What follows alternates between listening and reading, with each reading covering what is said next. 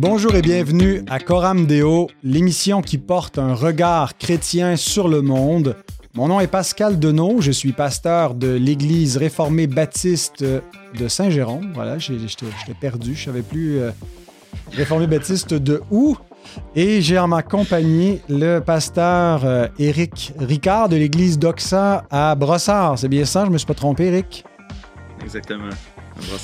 Bienvenue, euh, Eric. Ça me fait plaisir euh, de te retrouver en face à face pour euh, ce 294e panel de Coram Deo. Wow, merci. Content d'être là. Et ben, peut-être tu peux te présenter un petit peu pour nos auditeurs. qui est Éric Ricard? tu parles-nous un peu de, de, ta conversion au Seigneur, de ton appel au ministère. Si tu veux nous dire un mot sur l'Église d'Oxa? Alors, on veut te connaître. OK. C'est une bonne question. Qui es-tu? Parce que je viens de, prêcher hier, je suis invité dans une église à, Vaudreuil et c'est le, titre du message Qui es-tu? Donc je vais, être fidèle au message que j'ai prêché hier. Je suis un enfant de Dieu. je suis euh, aussi pasteur à l'église d'Oxa qu'on a implanté. On a commencé l'implantation en fait en 2017 avec un très long processus et euh, travail ardu et on a fait le lancement officiel en, septembre passé. Euh, sinon, ma conversion, euh, je, suis, euh, je suis venu au Seigneur, ou le Seigneur est venu à moi en 2004. Quand il est venu me chercher, je me suis converti dans une église pentecôtiste à Drummondville. Et, en fait, j'ai entendu l'évangile là pour la première fois. Puis on m'a donné une petite Bible bleue. Qui était, euh, qui était offert par un ami à ce moment-là. Un ami m'avait invité à l'église, il m'a donné cette Bible-là. Puis euh, bien que j'entendais le message souvent, je trouvais que c'est ça, pour moi, ça ressemblait plutôt à une secte au départ. J'étais un peu confus avec tout ça. Puis en lisant euh, ma conversion, ça s'est passé quand je lisais le psaume 51. Hmm. J'étais en train de lire le, témoignage de la repentance de David. Puis c'était évident pour moi que j'étais pécheur envers des hommes, que j'avais fait le mal envers des hommes, des femmes. Et et pour moi, c'était très clair. Mais dans ce psaume-là, David dit Contre toi seul, mm-hmm. j'ai péché. Euh, puis bien que ce soit pas la même chose pour tout le monde, tout le monde n'a pas une conversion aussi drastique peut-être, mais euh, je viens d'un arrière-plan assez euh, particulier. Mais à ce moment-là, je crois que l'Esprit est venu me, me régénérer en lisant ce psaume-là. J'ai compris l'Évangile réellement. le pardon des péchés. Puis un petit peu vers la fin du psaume, David parle de du fait que s'il reçoit le pardon du Seigneur, puis si Dieu vient le, purifier, tout ça, qu'il va maintenant proclamer aux nations la grandeur de son nom. Puis ce qui est particulier dans mon cas, euh, c'est que j'ai tout de suite cru que j'étais appelé au ministère euh, de la parole euh, dès ma conversion. C'est un petit peu particulier. Ça s'est confirmé dans les, dans les années qui ont suivi. mais ce qui, c'est ce qui est arrivé dans mon cas. Fait que j'ai commencé à faire des recherches rapidement. Mon, amour pour la parole était, était assez intense. Je posais beaucoup de questions à l'église. Euh, je nommerai personne, mais on m'a souvent dit ben, pense pas trop, fais juste quoi seulement. puis ça me dérangeait beaucoup. Fait que j'ai commencé à creuser. Puis un, frère m'a donné. Euh, m'a donné le livre de John Piper, le deuxième de sa série. Euh, je pense que c'est le seul, un des seuls livres que j'ai lu de Piper. J'en ai peut-être deux ou trois. Bah, ta Providence derrière toi euh, que je vois. Ouais, j'ai reçu ça à, T4G, le, dernier. J'ai pas ouvert encore. Mais j'ai lu Les plaisirs de Dieu de Piper, puis à la fin, il y avait un appendice qui parlait des, deux volontés de Dieu euh, en ce qui concerne le salut. Puis euh, j'ai été choqué, puis je suis allé voir le pasteur en disant c'est quoi cette affaire-là que Dieu a choisi qui, qui allait être sauvé? Puis... Mais à partir de ce moment-là, je lisais ma Bible, puis on dirait que ça sortait du texte partout où je posais mes hmm. yeux. Fait que j'ai pas pu me, sauver. Le Seigneur m'a attiré à lui. Puis euh, c'est ça. À partir de ce moment-là, il y a eu un peu une, euh, convergence dans ma, dans ma théologie qui a commencé à changer. Puis euh, avec les années, il est venu un moment où est-ce que, que j'ai cru que c'était le, bon temps de, de me lier peut-être avec une famille d'église qui représentait plus les convictions que j'avais c'est à ce moment-là que je suis parti pour aller implanter l'église. Puis qu'un un frère que j'avais rencontré il y a des années, qui était ancien dans une église en Ontario, m'a invité puis il a dit Eric, si tu veux, euh, je sais que tu es. Parce que j'avais annoncé à mon église que je quittais. J'étais dans le ministère pastoral depuis quatre ans à ce moment-là, à temps plein. Puis il m'a dit si tu veux, on peut, on peut t'aider. viens pendant un an dans, dans l'église ici. On avait les mêmes convictions, même théologie, tout ça. Puis il a dit si tu veux, viens dans notre église pendant un an. Puis nous, on va être l'église qui va t'envoyer pour implanter une nouvelle église. Parce que je croyais pas que je pouvais moi-même me nommer mhm. pasteur et euh, moi-même m'envoyer. Fait que c'est ça qui nous a amené à implanter une église. J'ai jamais eu ce, désir-là avant dans mon cœur. Je pensais être euh, dans la même église toute ma vie jusqu'à ma mort. Mais Dieu a voulu que les choses soient différentes. Je suis mhm. marié à Marie-Michel, puis on a quatre enfants aujourd'hui. Puis on est dans le ministère euh, à l'église d'Oxford Brossard. Merci pour euh, cette belle présentation euh, qui met de l'avant la double grâce, la double, le double appel irrésistible à la grâce et aux doctrines de la grâce. Euh, donc, pourquoi l'Église d'Oxan? tu peux expliquer d'où vient le, le, mot, le nom? Oui, c'est. je suis très heureux qu'on s'appelle comme ça aujourd'hui, mais le but au départ n'était pas d'avoir un, un nom hype. Euh, on, était, on était supposé être une équipe qui partait implanter. Euh, c'était une histoire un peu tragique pour qu'on s'appelle Doxa, mais, mais bon, c'est notre histoire. Fait je faisais partie d'un mouvement euh, d'église qui s'appelait Harvest Bible Fellowship. Et en 2017, quelques mois avant qu'on revienne pour commencer l'implantation, le mouvement s'est dissous. Fait notre, le, président du mouvement a dit en tout cas, l'histoire est publique, là, les, pasteurs de l'Église ont, fait appel à la repentance, euh, à celui qui avait commencé le mouvement et tout ça, puis il y avait un, refus un peu, c'était un peu euh, particulier, puis finalement, lui a dit, ben écoutez, moi je continue mes affaires, mais lui était comme, euh, a choisi qu'il pouvait dissoudre le mouvement et tout ça, fait que finalement, on avait un nom d'église qui était relié avec le mouvement, que juste avant de, comme quelques mois avant de retourner au Québec, on a dit, ben on va maintenant trouver un nouveau nom avec un brainstorm euh, sur un, whiteboard en Ontario avec mon collègue. On, est, on cherchait quelque chose qui faisait référence à la gloire parce que c'est mhm. vraiment central à, notre compréhension du but pour lequel on est sur Terre.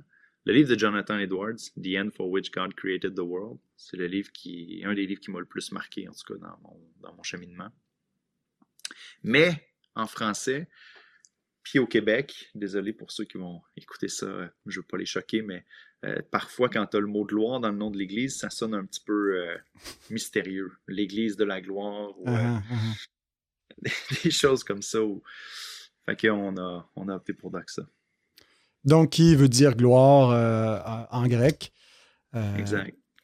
Voilà. Euh, ben merci, merci pour, euh, euh, la petite histoire. Et c'est important, le, nom qu'on porte. Dieu se révèle aussi sous, sous, différents noms qui sont parfois des titres, mais aussi des, des, noms propres. Et, entre autres, il est le Père, le Fils et le Saint-Esprit. Et c'est de ce Dieu trine dont on veut parler aujourd'hui. Euh, et avant d'aller plus loin, je veux souligner que cette émission est sponsorisée par Publication chrétienne qui nous recommande un excellent livre cette semaine, Qu'est-ce que la Trinité? Alors, je l'ai aussi entre les mains, juste pour que vous voyez. C'est pas un livre très épais, là, c'est plus euh, un petit livret de combien de pages? Attendez. Soixantaine, je pense. Oui, exactement. 60 euh, pages, 61 pages pour avoir le, à propos de l'auteur. Alors, écrit par R.C. Sproul, bien connu, vous ne trouverez pas mieux. Euh, soit dit en passant, si vous ne voulez pas le lire ou si vous n'avez pas le temps de le lire et que vous aimeriez l'écouter plutôt, ben, vous pouvez le faire gratuitement. Qu'est-ce que la Trinité? En audiobook que vous pouvez télécharger sur publicationchrétienne.com. Euh, vous pouvez l'avoir aussi en e-book. Et sinon, le livre n'est pas très cher. Euh, 5-6 dollars, je crois. Euh, donc, ça vous parle d'abord du monothéisme, euh, un Dieu unique, mais pas n'importe quel monothéisme. Le, monothéisme trine, euh, alors le fondement biblique de la Trinité. Les controverses dans l'Église primitive, c'est important de comprendre comment les, les, théologiens, les premiers théologiens chrétiens ont été amenés à interpréter la parole de Dieu et à comprendre euh, les, affirmations à la fois euh, sur, sur l'unicité de Dieu, mais sur la trinité de Dieu, sur les relations entre le Père, le Fils et l'Esprit. Alors, quand on connaît un peu le, contexte biblique, c'est pas, on n'ira pas en grande profondeur, mais c'est juste donner un aperçu. ensuite, un en essence, trois en personne, donc la distinction entre l'essence divine et les personnes divines, et finalement les objections à cette doctrine avec les réponses qui viennent avec. Donc, R.C. Sproul, on ne se trompe pas, euh, je vous le recommande. C'est les publications qui vous le recommandent. Alors, si vous n'avez pas à cœur de nous donner euh, des sous, parce que vous pouvez le faire si vous voulez, vous pouvez aussi acheter des livres qu'on vous recommande avec les liens dans la description. C'est une façon de soutenir Coram Deo et de soutenir votre propre âme en lisant de bons ouvrages. Alors pourquoi est-ce qu'on veut parler de la Trinité aujourd'hui? Ben, quand j'invite quelqu'un, je lui dis de quoi tu aimerais nous parler? Euh, est-ce qu'il y a des sujets en particulier qui te tiennent à cœur? Et Eric me dit ben, pourquoi est-ce qu'on ne parlerait pas de, la Trinité et des, aspects pratiques? Est-ce qu'il y a une raison pourquoi tu voulais, euh, tu avais à cœur de nous parler de, ce sujet-là, Eric? Oui, ouais, en fait, euh, j'ai plongé dans la doctrine de la Trinité dans les derniers deux ans, deux ans et demi, où est-ce que euh, un mentor à moi m'a fortement encouragé, m'a fait beaucoup réfléchir sur la place de cette doctrine-là dans l'Église, puis euh, aussi sur le fait euh, à quel point cette doctrine-là est négligée même dans l'Église aujourd'hui. Ça m'a poussé à beaucoup lire. J'ai fait une petite série à l'Église l'été passé sur la Trinité aussi, pour informer l'Église. on a on a des gens à l'église d'Oxa qui viennent de, beaucoup de backgrounds différents, d'arrière-plans différents, euh, et dont plusieurs ont des compréhensions différentes. Je dirais particulièrement en ce qui concerne le Saint-Esprit, mais en ce qui concerne la Trinité aussi euh, en général. Mhm. la place prioritaire, je pense, de cette doctrine-là dans l'Église, euh, je pense qu'elle n'a pas nécessairement sa place qu'elle devrait avoir partout. On a donné ce petit livre-là quand on a fait la série à chaque personne de ah, l'Église. Oui, c'est ça. Surtout son, son importance centrale. J'ai mm. l'impression qu'en ce moment, pas juste, les, pas juste les chrétiens, mais je pense même les pasteurs ont peut-être plus de facilité à défendre leur position sur les œuvres sociales, mm-hmm. euh, sur euh, leur position eschatologique ou sur leur euh, position même sur les tatous que sur la Trinité. On entend rarement parler de la doctrine de la Trinité. Et pourtant, On a perdu ton audio. Je ne sais pas si tu t'es muté accidentellement. OK, c'est bon, ça a coupé quelques secondes. On, s'organiserait avec ça au montage, mais euh, euh, donc voilà, tu dis que euh, c'est pas, pas principalement ce qui est mis de l'avant. Et, et, je suis assez d'accord avec toi. J'ai l'impression qu'on confesse cette doctrine-là dans nos milieux. Euh, parce qu'on sait que ça fait partie de notre héritage, puis que si on l'abandonne, ben, subitement on sort de, la foi chrétienne orthodoxe et puis euh, euh, on est comme excommunié de, la, famille chrétienne, mais qu'on on, s'y attarde pas beaucoup, qu'on met pas beaucoup l'emphase dessus. Et ça implique que cette négligence fait que parfois les, évangéliques, on peut se demander s'ils ont bien compris ce qu'est la Trinité. D'après toi, est-ce qu'on a bien compris de façon générale dans la communauté évangélique euh, la doctrine de la Trinité? Et, est-ce qu'il n'y a pas des erreurs qu'on retrouve euh, de façon fréquente dans nos milieux? Oui. Oui, je pense qu'on a de l'incompréhension au niveau de la Trinité. Je ne sais pas si ça reflète bien le Canada. C'est des statistiques euh, aux States, aux États-Unis particulièrement. Ligonier, puis c'est qui l'autre compagnie? C'est-tu Barna ou je me souviens plus? Qui font des, sondages. je pense, puis euh, Ils ont fait des sondages, puis euh, en 2018, c'était assez impressionnant de voir que euh, il y avait un très haut pourcentage des chrétiens qui disaient croire que Jésus était le plus grand être créé de Dieu. donc, tu étais une créature.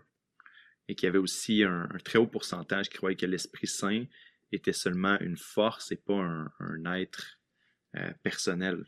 Et euh, ça, je veux dire, je pense pas qu'au Canada, on ait une grande différence au niveau des pourcentages. Mais, euh, mais je crois qu'on a beaucoup d'incompréhension. Et ça paraît dans la manière dont on, dont on enseigne la mm. parole de Dieu. Euh, une des, une des, des, des erreurs fréquentes qu'on fait au niveau de la Trinité, on a entendu beaucoup de débats peut-être dans les dernières années, mais en ce qui concerne la relation entre le père et le fils. Mhm.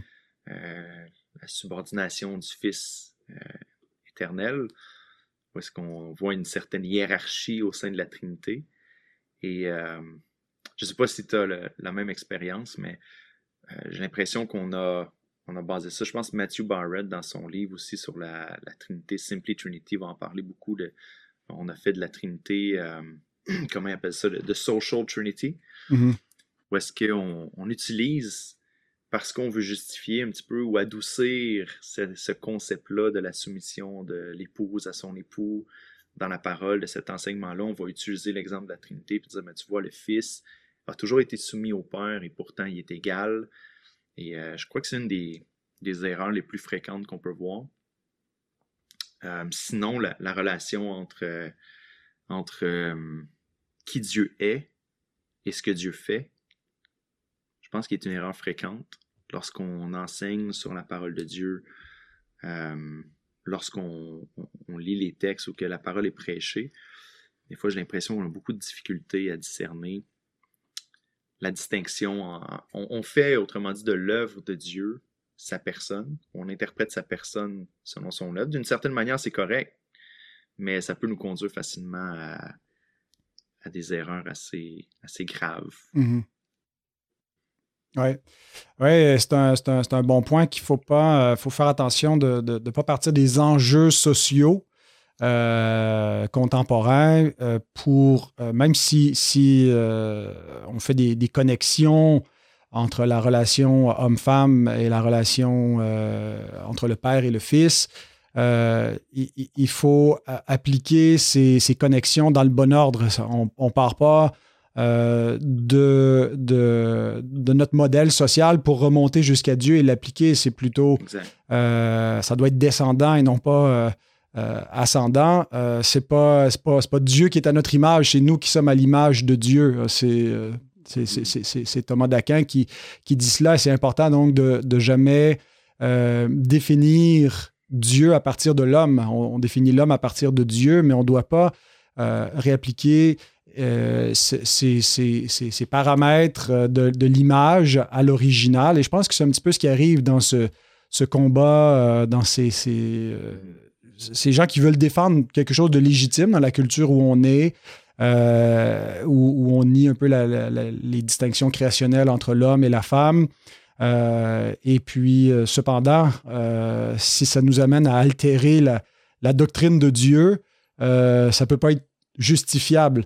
Euh, alors, c'est malheureux parce que c'est effectivement des, gens, des, les conservateurs, dans beaucoup d'enjeux sociaux euh, qui euh, sont, du bon côté, si on veut, de la doctrine sociale, mais sont, sont tombés du mauvais côté de la, la doctrine de Dieu, de la théologie propre mm-hmm. dans, dans, dans, cet enjeu-là. heureusement, il y a eu quand même une, euh, une réponse euh, qui, a été, qui a été vigoureuse de, de l'Église elle-même, des, des, des, évangéliques plus confessionnels, plus euh, conservateurs dans leur, leur, mm-hmm. théologie pour dire, pour, pour répondre à, ces erreurs-là, sans forcément dire qu'il qu'il faut, faut arriver à l'égalitarisme et c'est tomber dans une espèce de, libéralisme social, mais euh, de dire il faut jamais que nos enjeux sociaux euh, prennent le dessus et euh, soit, soit le, paradigme à partir duquel on comprend qui est Dieu.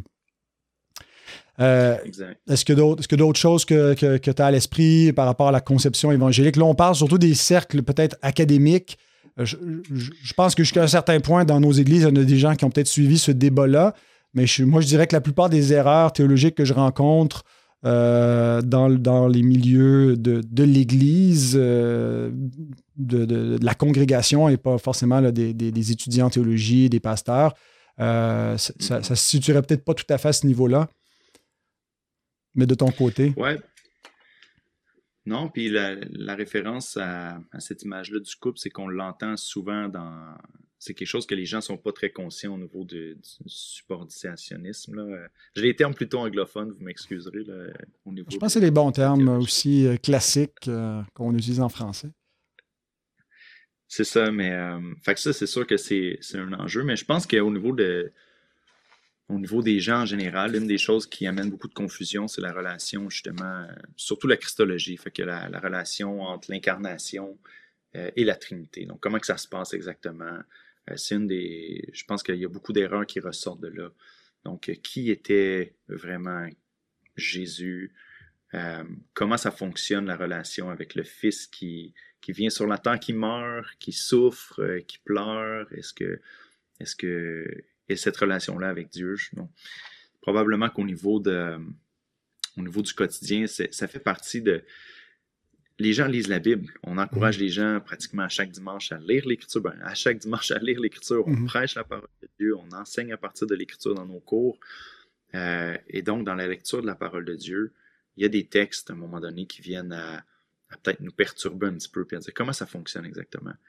Euh, Jésus qui parle à, Dieu, mais qui est aussi Dieu, euh, le Saint-Esprit qui est Dieu, qui est envoyé, puis qui en même temps euh, vit en nous, mais qui n'est pas le, même que, le Fils. Et, et on, essaie de comprendre un peu comment ça fonctionne. Et, je pense qu'on arrive à des hérésies comme justement de dire que Jésus ou que, que, le Fils a été créé. Euh, on a des gens qui cognent à notre porte très souvent pour qui croient à cette doctrine-là. Mm-hmm. Euh, les témoins de Jéhovah, c'est une de leurs euh, de leur croyances que le Fils est une créature et que l'Esprit est simplement une force et pas nécessairement une personne. donc c'est très. Je pense que les gens dans, dans, le commun des mortels luttent avec ces questions-là ouais. très souvent. Ouais, et, la plupart du temps, c'est pas euh, des, hérésies euh, explicites euh, qui sont ou, des, des, formulations théologiques là, qui ont été élaborées et qui sont délibérées dans, l'esprit des gens. Je pense que c'est une difficulté, comme, comme tu l'expliques, un peu à articuler ces, mystères-là de, la, divinité du Christ euh, avec son humanité. Alors, euh, quand il prie Dieu, est-ce qu'il se prie lui-même? Euh, mm-hmm. comment, comment expliquer tous ces rapports-là?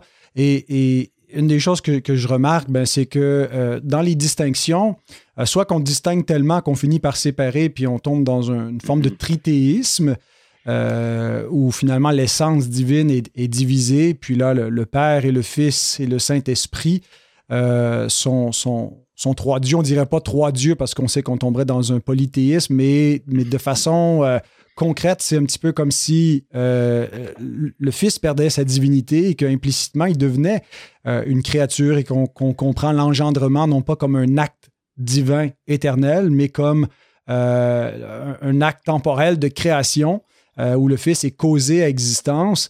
Euh, je ne pense pas que la plupart des, chrétiens là, ont une, réflexion théologique profonde, mais sur cela, là, pour, pour, distinguer, mais des fois, cette, cette distinction fait que elle, il, va y avoir une, séparation qui va, qui va trop loin. Mais, mais d'autres fois, ça va être le contraire, c'est qu'on va euh, on va confondre les, personnes. Euh, et, là, euh, finalement, ben, c'est le Père qui est mort sur la croix, puis, on n'arrive plus à appliquer les, distinctions appropriées aux personnes. Et puis, mais bon, on est toujours un peu en tension, hein, finalement, où il, y a une essence divine, on prie un seul Dieu, on adore un seul Dieu, mais un Dieu qui est trois personnes. distinctes. Et ça, c'est difficile pour l'esprit humain fini de, de, concevoir cela et puis, puis d'adorer dans, les bons paramètres.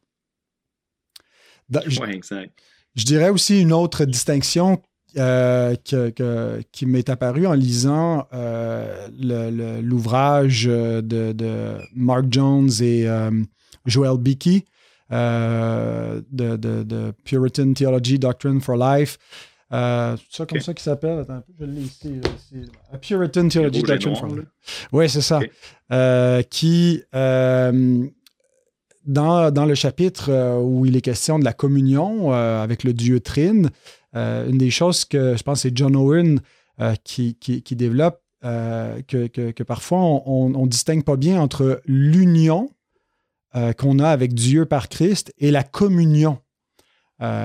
Mhm. Et, ça, j'ai trouvé ça intéressant parce que euh, c'est effectivement des fois une, mauvaise compréhension dans nos milieux, comme si notre, notre salut dépendait un petit peu de notre, communion. et,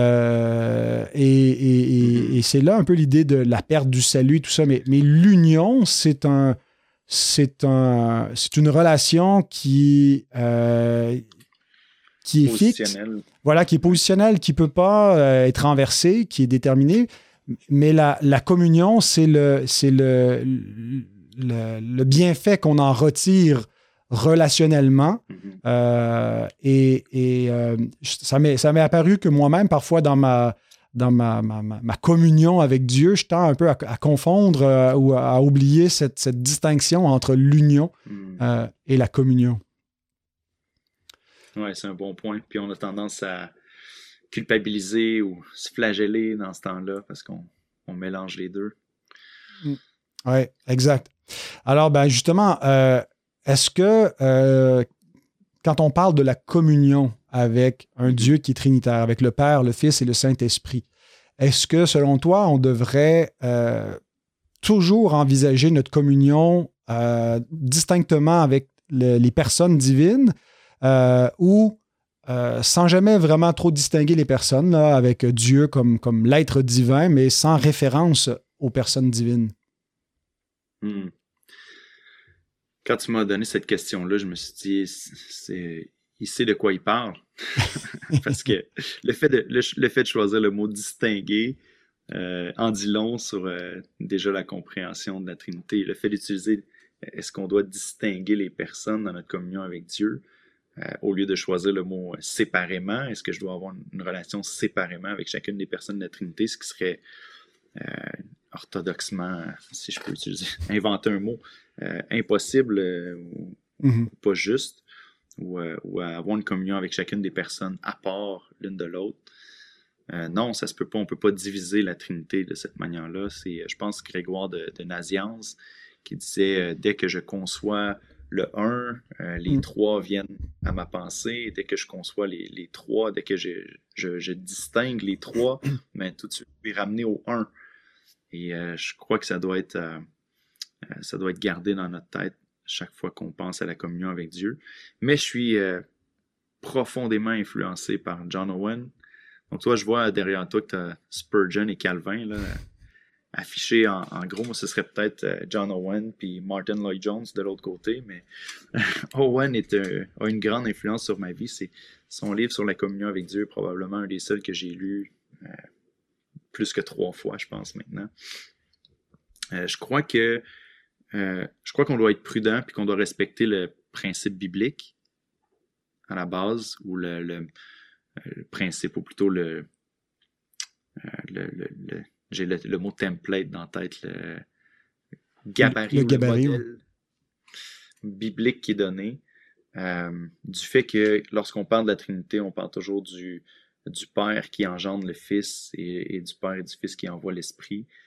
Et euh, dans l'autre sens, nous, notre réponse est toujours euh, par le Saint-Esprit, à travers le Fils au Père. De manière générale, je conseille aux gens de prier de cette manière-là, d'être en communion avec Dieu euh, par le Saint-Esprit euh, qui nous habite, inspiré, dirigé par le Saint-Esprit. dans le nom, on dit dans le nom de Jésus lorsqu'on prie, mais c'est pas juste une formule magique pour que notre prière soit approuvée du Seigneur. C'est, comme tu as dit, à cause de notre union avec Christ, de ce qu'il a fait pour nous, on peut s'approcher du Père librement. C'est en lui que notre adoration, notre prière finit, si on veut. Mais je suis totalement à l'aise de, euh, selon ce que je vois dans l'Écriture, selon ce que, ce que je comprends de la Trinité, que si on croit vraiment que le Père est Dieu, que le Fils est Dieu, que l'Esprit est Dieu, je crois que c'est tout à fait adéquat d'offrir notre adoration au Père, au Fils, au Saint-Esprit. Euh, et je crois que c'est tout à fait correct de s'adresser, comme John Owen l'enseigne aussi dans Communion with God, euh, de s'adresser directement à l'Esprit, selon, selon ce qui nous est révélé qu'est son œuvre. Donc, par exemple, si tu prends Galates 5 et qu'on parle de, marcher selon l'esprit, qu'on n'accomplira pas les, désirs de la chair, que l'esprit a des désirs qui sont opposés à la chair, que l'esprit est celui qui fait porter euh, justement ce fruit de l'esprit dans notre vie, je crois que c'est tout à fait approprié de prier et de dire Saint-Esprit, euh, Saint-Esprit, aide-moi à lutter contre le péché. Euh, Jésus, merci pour ton sacrifice à la croix. Père, je suis reconnaissant pour ton amour éternel qui m'a qui m'a choisi. Euh, mais tout en ayant toujours en tête le fait que lorsqu'on s'adresse à une des personnes de la Trinité, les trois personnes reçoivent notre prière et mhm. notre adoration. Ouais. Oui, exact. Et, euh, moi aussi, euh, c'est John Owen, mais euh, par le biais de, cet ouvrage de Jones et Bicky, qui m'a fait prendre conscience que c'est important de. Il, faut. oui, on, conçoit un seul Dieu, mais quand on pense à Dieu, on ne doit pas simplement penser comme à la, somme de ses attributs. on n'est pas en relation avec une essence divine qui serait impersonnelle. On est euh, c'est pas simplement comme une, puissance impersonnelle, euh, mais, mais, Dieu est trois personnes. Et, donc, c'est toujours euh, personnel la communion qu'on a avec lui. Alors, on est en relation avec des personnes divines, avec trois personnes divines, avec le Père, le Fils et le Saint-Esprit. Alors, il ne faut pas simplement s'adresser à Dieu ou adorer Dieu ou, concevoir notre communion avec lui euh, comme, comme avec une essence qui serait détachée des, personnes qui possèdent et qui partagent euh, cette essence sans qu'elle soit divisée. Euh, on parle mm-hmm. toujours à un Dieu qui est, qui est, omniscient, qui est éternel, qui est omniprésent. Mais, mais c'est, tous ces attributs-là ne sont pas dans, dans, le vide, ils sont possédés par trois hypostases. Euh, c'est le mot technique, mais pour qu'on traduit par personne. Mais des fois, on l'évite un petit peu parce que la notion de personne, à cause de la, conception humaine de ce qu'est une personne humaine, euh, vient parfois un peu fausser notre compréhension d'une personne divine. Mais euh, c'est donc avec, avec des personnes divines que nous avons une relation avec le Dieu unique éternel euh, et, jamais en dehors de, ces personnes-là. Alors, on ne fait pas juste, mm-hmm. euh, euh, c'est ça, imaginer la divinité dans ce que, ce que ça peut représenter pour nous, un être divin, mais c'est spécifiquement avec des personnes et c'est pour ça que on croit qu'en dehors de, de, du Dieu Trine et du Dieu de la, Bible, ben, il n'existe pas de relation au vrai Dieu parce que c'est euh, les autres conceptions, même si les gens sont monothéistes euh, et qu'ils adhèrent à une idée d'un Dieu unique, d'un Dieu éternel avec des attributs similaires à ceux que les chrétiens confessent, s'ils ne confessent pas les personnes divines qui sont révélées dans, la révélation biblique, ben, ils ne sont pas en relation avec Dieu, ils ne sont pas en communion avec, avec ce mm-hmm. Dieu-là. Oui, puis j'ai l'impression que beaucoup de chrétiens ont, ont beaucoup de difficultés ou ou une, je sais pas, une crainte. Je pense que ça vient d'un bon désir de pas offenser Dieu ou de pas, de pas pécher peut-être. Mais où est-ce qu'on on a ce concept-là où on croit que Dieu est Trinité, Père, Fils et Saint-Esprit, mais qu'on va pas traiter les trois personnes de la Trinité vraiment comme s'ils sont Dieu. Mm. Puis à ce niveau-là, on a peur de se dire, ben, si j'adore une des, des si j'adore le Fils ou, le, ou l'Esprit, puis pas le Père, ben, je suis en train de de, dériver ou de faire de l'idolâtrie ou de désobéir à la parole de Dieu.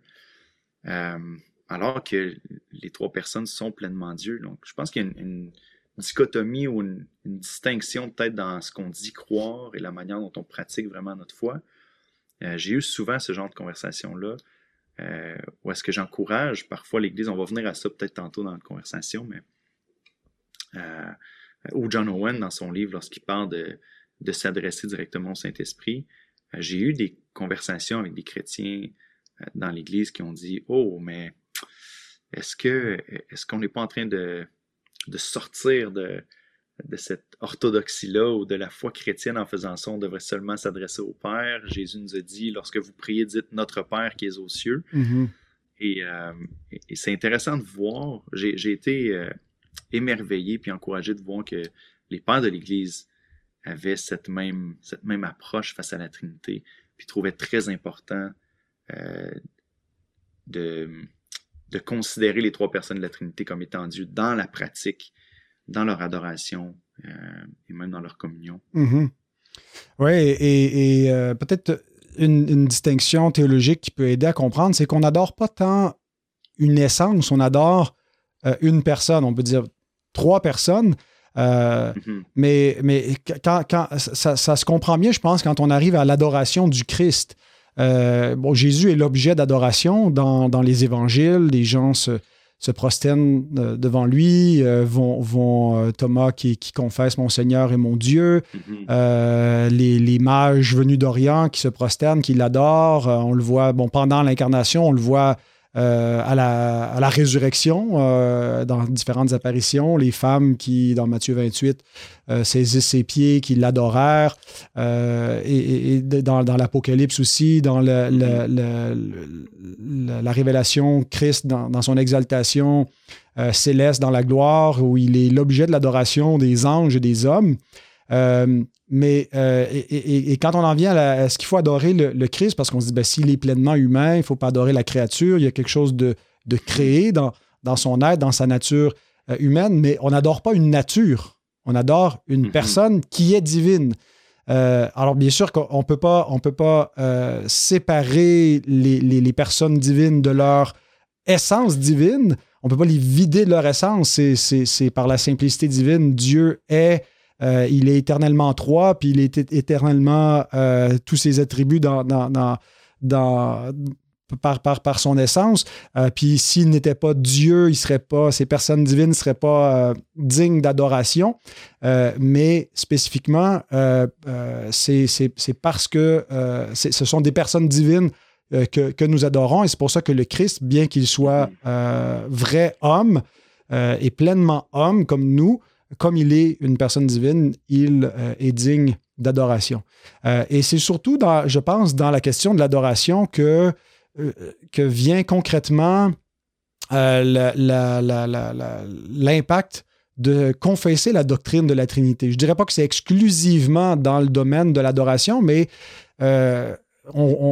cette doctrine va surtout avoir un impact pratique dans notre liturgie, euh, dans nos formules de, prière, dans nos chants.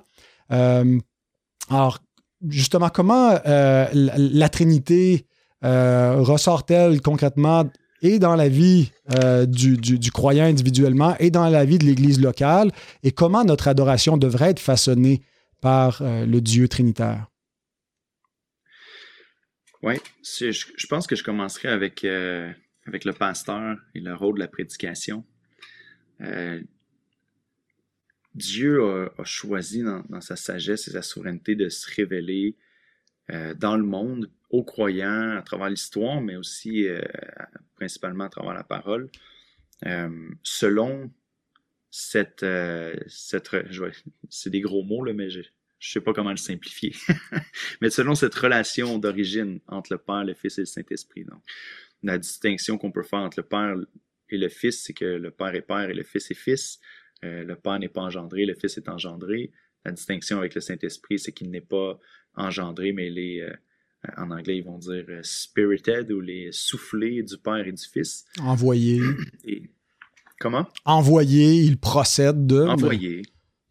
C'est ça. C'est des mots qui demandent encore d'expliquer après, mais, mais c'est ça quand même. et peut-être juste une parenthèse euh, on dit, on affirme ces mots-là sans nécessairement euh, dire qu'on est capable d'expliquer exactement qu'est-ce que ça veut dire euh, divinement parlant dans la réalité éternelle de Dieu d'être engendré et de procéder de.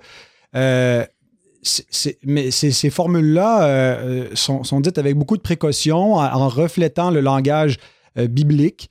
Euh, mais en, maintenant ou en affirmant ou en, laissant en place un, mystère qu'on n'arrive pas nécessairement à percer. Hein, on, dit finalement, il y a un seul Dieu, euh, il y a trois personnes qui possèdent l'essence, l'essence n'est pas divisée. Puis comment on distingue les personnes? Ben, c'est par des relations d'engendrement et de procession. Euh, mais est-ce que ça veut dire qu'on comprend tout ce que ça veut dire? Ben non, on ne comprend pas, mais on l'affirme. Hein, puis comme, encore une fois, pour citer John Owens, qui dit, ce mystère sur lequel je viens de, discourir, je ne le comprends pas, mais je l'adore. C'est Dieu qui, qui, qui, qui nous reste mystérieux. Excuse-moi, je t'ai coupé. Oui, non, c'est super, c'est très bien parce qu'on dit des grands mots, puis on peut paraître comme si on, savait de quoi qu'on parle, mais ça, reste des guides puis des gardes parce que en réalité, on veut pas sortir justement de la révélation publique. Mais, mais c'est ce que j'aime. Moi, c'est une des choses qui m'a qui m'a façonné ou encore plus convaincu, qui m'a encore plus affirmé dans ma croyance que Dieu est Dieu, parce que qui aurait pu inventer un, Mm. Dieu comme celui Puis il demeure un mystère. Si je pouvais faire le tour de Dieu, peut-être que je me, je me dirais, OK, c'est simple, c'est compréhensible, mais Dieu nous dépasse euh, Mm. totalement. Mais pour revenir à, à ce que j'allais dire au niveau de la parole, c'est que euh, au niveau de l'adoration dans l'Église et tout ça, c'est que Dieu s'est révélé de cette manière-là. Et euh, on voit principalement la révélation du Père au début dans l'Ancien Testament. C'est beaucoup plus clair et le Fils est, est, euh, est- est plus sombre un petit peu, est annoncé, prophétisé. Euh, L'Esprit de plus en plus après, mais plus le Fils. Après, le Fils vient euh, révéler, c'est clair, et après, il envoie l'Esprit. Et là, dans le Nouveau Testament, on voit l'Esprit qui, prend la place qui lui revient. Je crois qu'au niveau de la prédication, euh, si la parole de Dieu fait ce processus-là, si notre salut est une œuvre qui est accomplie par le Dieu trinitaire, si le but essentiellement est de, ce que je crois en tout cas, est de, de connaître Dieu, connaître Dieu comme étant Père, Fils et Saint-Esprit, ben, je crois que notre prédication devrait refléter ça dans l'Église locale.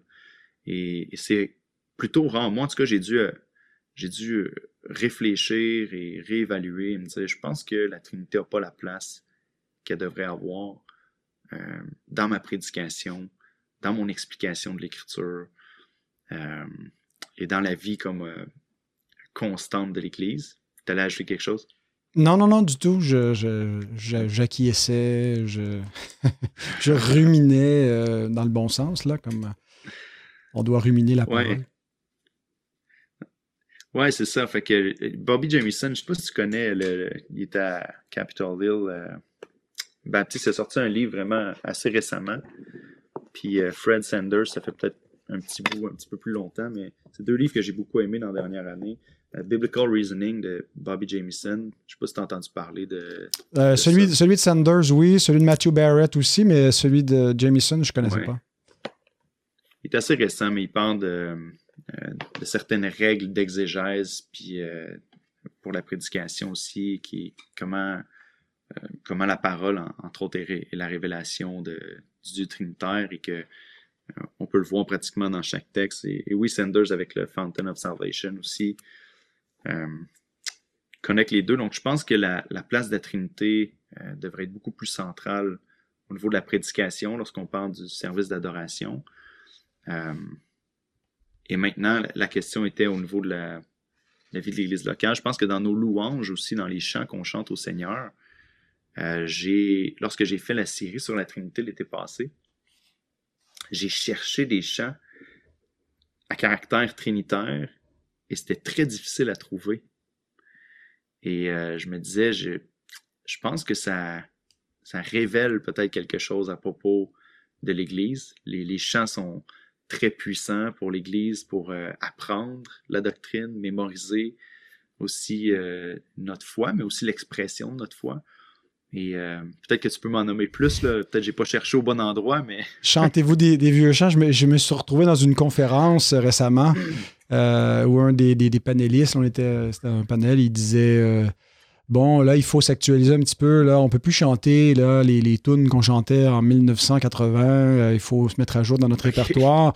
Ben, J'ai dit Nous, on est un petit, petit peu plus en retard que ça. Là, on a 300-400 ans de retard. Mais on essaie de chanter justement les, les vieux hymnes. Euh, on, on- on fait place aussi à des, des- des chants plus contemporains, euh, mais qui vont perdre assez souvent, pas toujours. Il y a des, il y a des- il y a des compositions récentes qui ont, qui ont vraiment de la substance, euh, mais beaucoup vont être beaucoup dans, dans le plus dans, dans, dans- l'émotion, dans le ressenti. Euh, T'enlèves le nom de Jésus, puis t'es pas certain si, si ça parle de. de, de, de- de- sa blonde. c'est ça, exactement. Et, et, euh, ce que j'aime des, des chants plus, plus vieux, euh, qui peut-être décoiffent un petit peu quand on n'a pas l'habitude de, de les chanter, qu'on est vraiment dans, dans une louange euh, plus rythmée, plus contemporaine. Euh, les gens, en tout cas, qui, qui- qui visitent des fois notre église, qui arrivent d'ailleurs, euh, restent un peu euh, surpris par, par nos hymnes.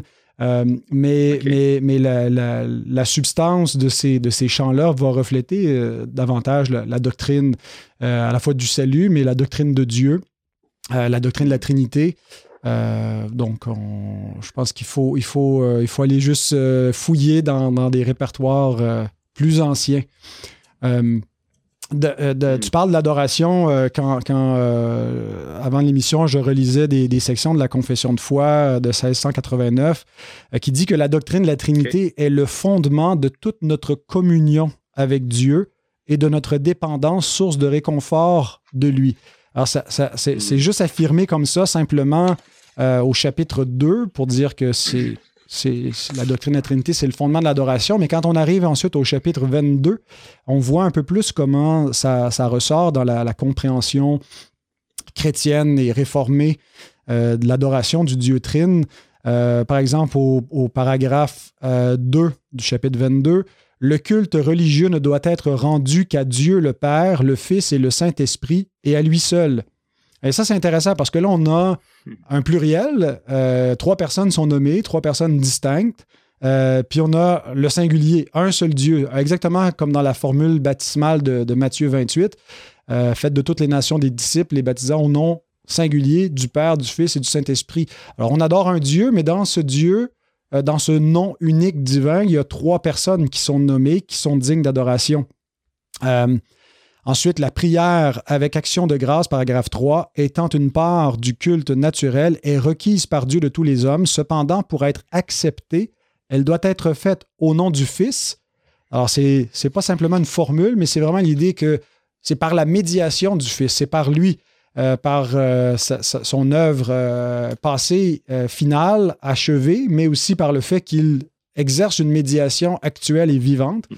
Donc, au nom du Fils, avec l'aide de l'Esprit, alors, il faut être, être régénéré, il faut être dirigé par l'Esprit pour qu'on puisse adorer Dieu véritablement en esprit et en vérité. Euh, autrement, on est, on est séparé de lui, on n'est pas en communion avec lui. Si quelqu'un n'a pas l'Esprit de mm-hmm. Christ, il ne lui appartient pas. Selon sa volonté, avec intelligence, respect, humilité, ferveur, foi, amour. Bon. Mais alors, on voit que c'est enraciné dans pas seulement dans les formules liturgiques, mais dans la conception même de la façon d'adorer Dieu, euh, où, les, personnes euh, divines sont, sont, sont, distinguées. Hmm. C'est bon. Je pensais à un autre aspect pendant que euh, tu parlais aussi sur l'impact de la Trinité dans la, vie de l'Église locale. C'est aussi, je pense, sur l'unité de l'Église. Un peu plus tôt, on parlait du, mm-hmm. rapport euh, de l'homme, de la femme, qui reflète euh, jusqu'à un certain point la, relation entre le Père et le Fils, pas de façon éternelle, mais dans sa subordination euh, rédemptive, où il se soumet malgré qu'il soit égal au Père. Je pense que c'est légitime de, reconnaître qu'une égalité euh, ontologique permet une organisation économique dans, la famille. L'homme et la femme et les enfants sont tous égaux ontologiquement au niveau de l'être, mais il peut y avoir euh, une organisation. Euh, mais Jésus prie, quand, il prie pour ses disciples dans la prière sacerdotale, dans Jean 17, au verset 11, il dit, Je ne suis plus dans le monde et ils sont dans le monde, je vais à toi, Père Saint, garde-les en ton nom que tu m'as donné, euh, afin qu'ils soient un comme nous. Alors cette prière de, l'unité euh, qui doit être reflétée parmi les chrétiens, qu'ils soient un comme nous, euh, juste la formule euh, où le, nous implique une pluralité en Dieu, euh, mais en même temps une unité. Il n'y a, pas trois dieux, il y en a, un. Ben, L'Écriture nous parle aussi de l'Église, de son unité. il y a un corps, il y a une Église, il y a un seul pain, il y a un seul édifice, mais en même temps, il y a une pluralité. il y a plusieurs membres. Euh, il y, a, plusieurs pierres vivantes dans l'édifice. Euh, et, donc, ce, rapport de l'Église et des, membres entre eux vient euh, refléter cette unité qui existe en Dieu. Et c'est tout, ce, problème du un et du multiple et de comment concilier la, diversité sans sacrifier l'unité. Eh bien, c'est dans la communion avec le, le Dieu Trine euh, où l'on peut, je pense, à la fois et dans le mariage et dans l'Église, euh, goûter cette, euh, cette diversité qui ne compromet pas l'unité. Mm-hmm. Oui. Alors, tu nous as recommandé plusieurs ouvrages, tu nous as parlé des sources qui t'ont influencé. Euh, en plus de, ce que tu nous as déjà dit, ou peut-être tu peux nous simplement nous répéter, euh, mais pour ceux qui voudraient aller plus loin dans l'appropriation de la doctrine de la Trinité, de son implication pour la vie chrétienne, la vie ecclésiale, qu'est-ce que tu recommandes? Peut-être même ta propre série que tu as fait l'été dernier, parce que là, il y a beaucoup d'ouvrages qui existent en anglais, mais en français, euh, pour ceux là, qui, voudraient aller plus loin, euh, Eric, qu'est-ce que tu euh, as à nous recommander? Oui, ah, il y a beaucoup d'œuvres. J'aime ce que tu dis à propos de l'unité, la diversité, la, soumission qui, est, qui est toujours celle du Fils dans son incarnation au Père, mais qui est un, modèle pour nous aussi dans l'Église. Cette communion-là entre les chrétiens qui reflète, c'est le même esprit qui vit en nous, et qui nous, nous unit à Dieu. Et, euh, euh, j'ai recommandé des. Il y en a tellement, j'ai plongé là-dedans dans les dernières années euh, de manière un peu vorace. et je crois que pour. une ressource pour les pasteurs, je pense, ou ceux qui, qui ont le cœur à lire beaucoup plus, ce serait celui de Robert Leatham, The Holy mhm. Trinity. parce que c'est vraiment complet comme étude. Je veux dire, J'aime le fait qu'il parte. Euh, il va discuter du développement de la théologie, de la Trinité à travers l'histoire, euh, comment on est arrivé avec le, mot Trinité, euh, les pères de l'Église, qu'est-ce qu'ils ont cru, jusque dans des théologies un peu plus modernes, Karl Barth, Jean Calvin. Et, ensuite, il va parler des, applications concrètes pour aujourd'hui.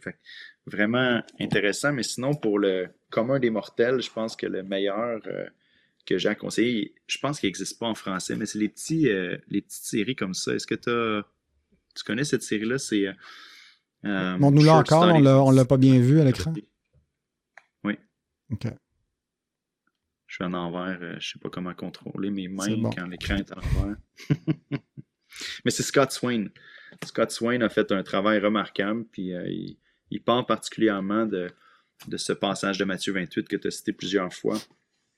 Euh, sur la, formule baptismale pour parler de cette, euh, cette réalité tellement belle de l'Église qu'on réalise pas assez souvent que le chrétien qui, euh, qui est converti, ben, le premier acte d'obéissance ou une des premières choses qu'on fait après sa conversion est de, de, le baptiser dans le nom de la Trinité et de le baptiser dans cette communion avec le Père, le Fils et le Saint-Esprit. Il est joint directement. Le, premier geste d'obéissance est euh, concrètement et, directement lié à cette doctrine de la Trinité. Et on se demande, mais est-ce que, les chrétiens qui passent par les eaux du baptême sont conscients de cette réalité-là au niveau de la, Trinité? Euh, puis comprennent la beauté même de, ce que ça veut dire, qu'on est un corps, tu parles de l'Église, on, est une Église qui est euh, principalement un, mais un en relation avec ce Dieu trinitaire. Euh, fait que Scott Swain fait vraiment un travail remarquable. Sinon, le petit livre d'Arcy Sproul est très bon aussi, euh, comme une belle petite introduction. Euh, j'aime, ce que j'aime de Sproul, c'est le seul auteur, je pense, que j'ai vu de ma vie qui a fait une théologie systématique que tu as une page ou une page et demie par doctrine dans son petit livre de, théologie systématique concise. Là. Mm. il est capable de simplifier des concepts compliqués puis de les rendre assez clairs. Hmm. Sans sacrifier la profondeur ou euh, le, propos, les, éléments principaux. Hein, il, est un théologien classique, là, finalement, qui ne va pas juste rendre ça ténu et presque insignifiant, mais montrer l'essentiel et vulgariser. Oui, il est très fort pour ça.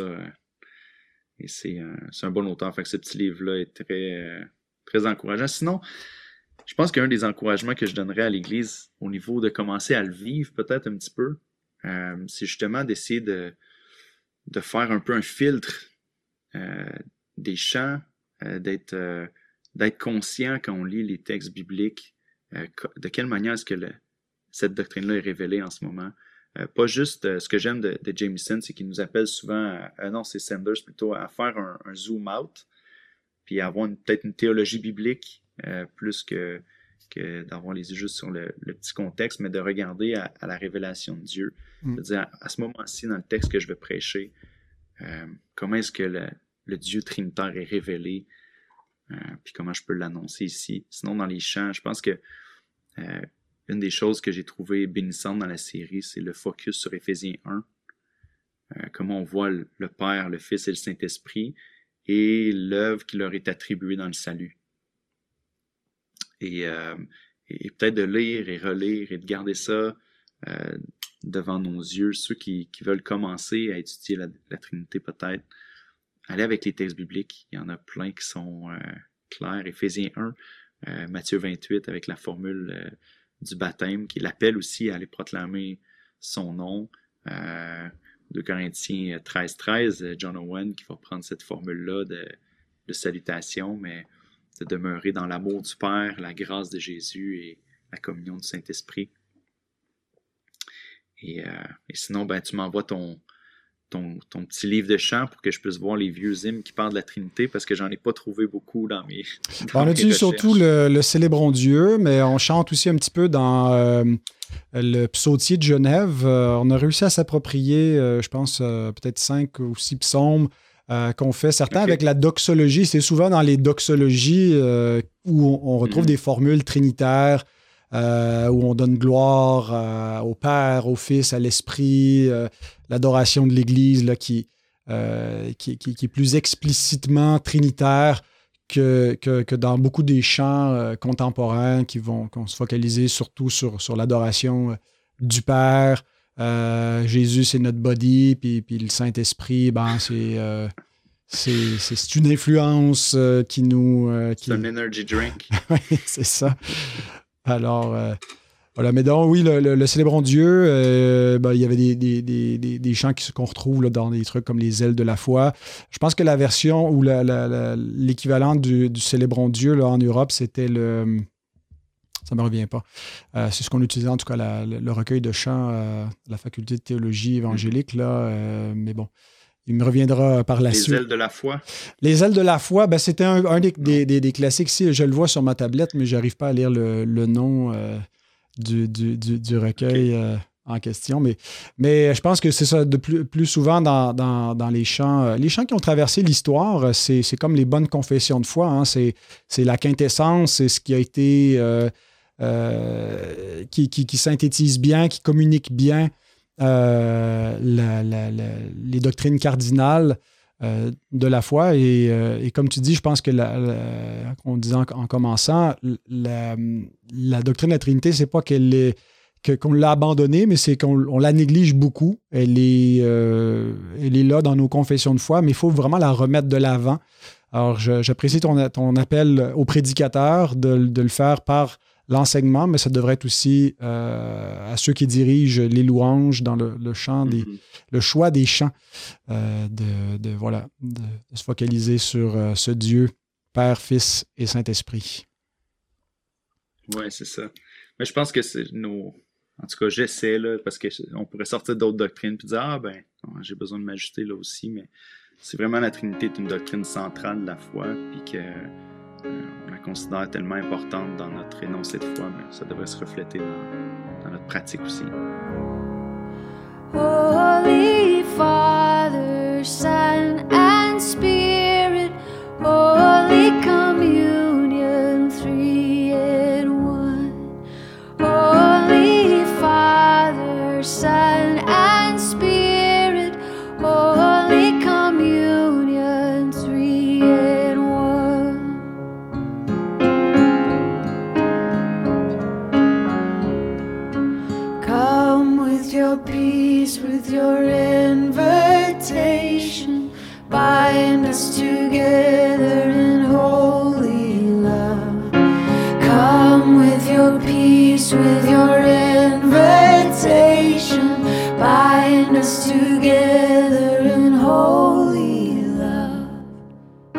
Bien, euh, changement de propos. Cette fois, on veut euh, vous parler d'une série de, conférences qu'il y aura euh, au Québec avec la venue de Raphaël Charrier prochainement, qui a publié donc son livre Vivre pour Jésus.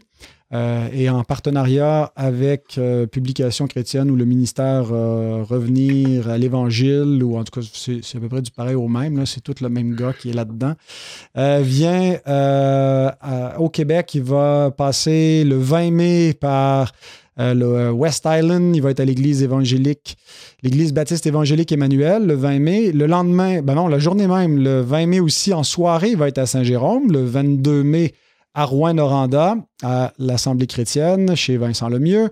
Euh, le 24 mai, à Drummondville, à l'Église baptiste de la foi.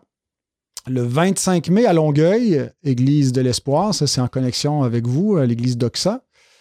Et euh, le 26 mai, à Québec, à l'Église baptiste de Charlebourg. Le 27, au Saguenay, euh, à l'Église La Bible parle. Et le 28 mai, euh, à l'Église évangélique baptiste de Shawinigan Sud.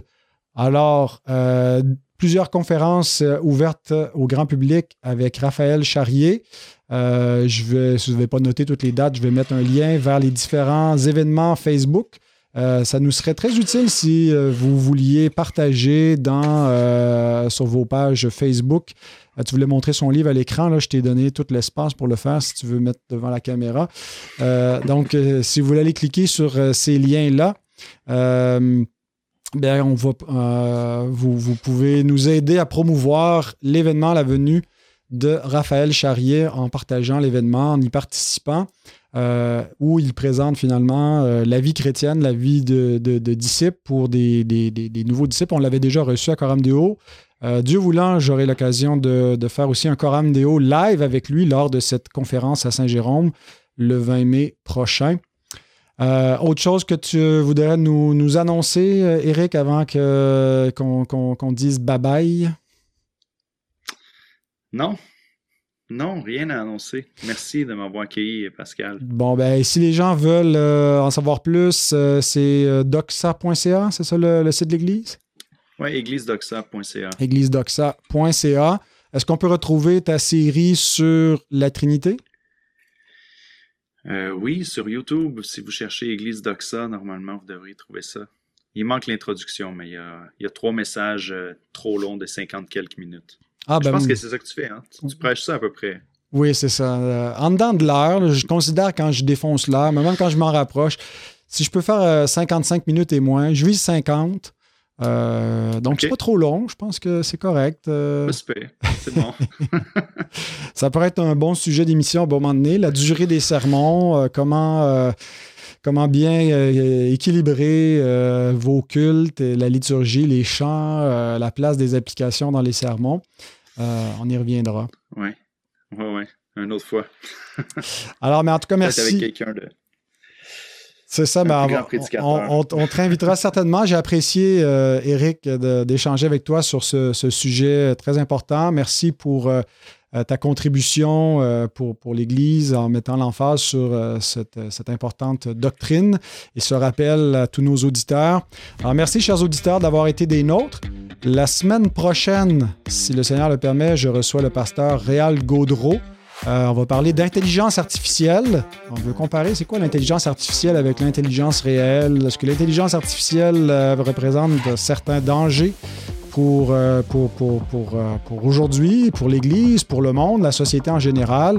voilà notre sujet. Donc, soyez des nôtres. Merci encore, Eric, et à la semaine prochaine. Merci, Pascal. Salut.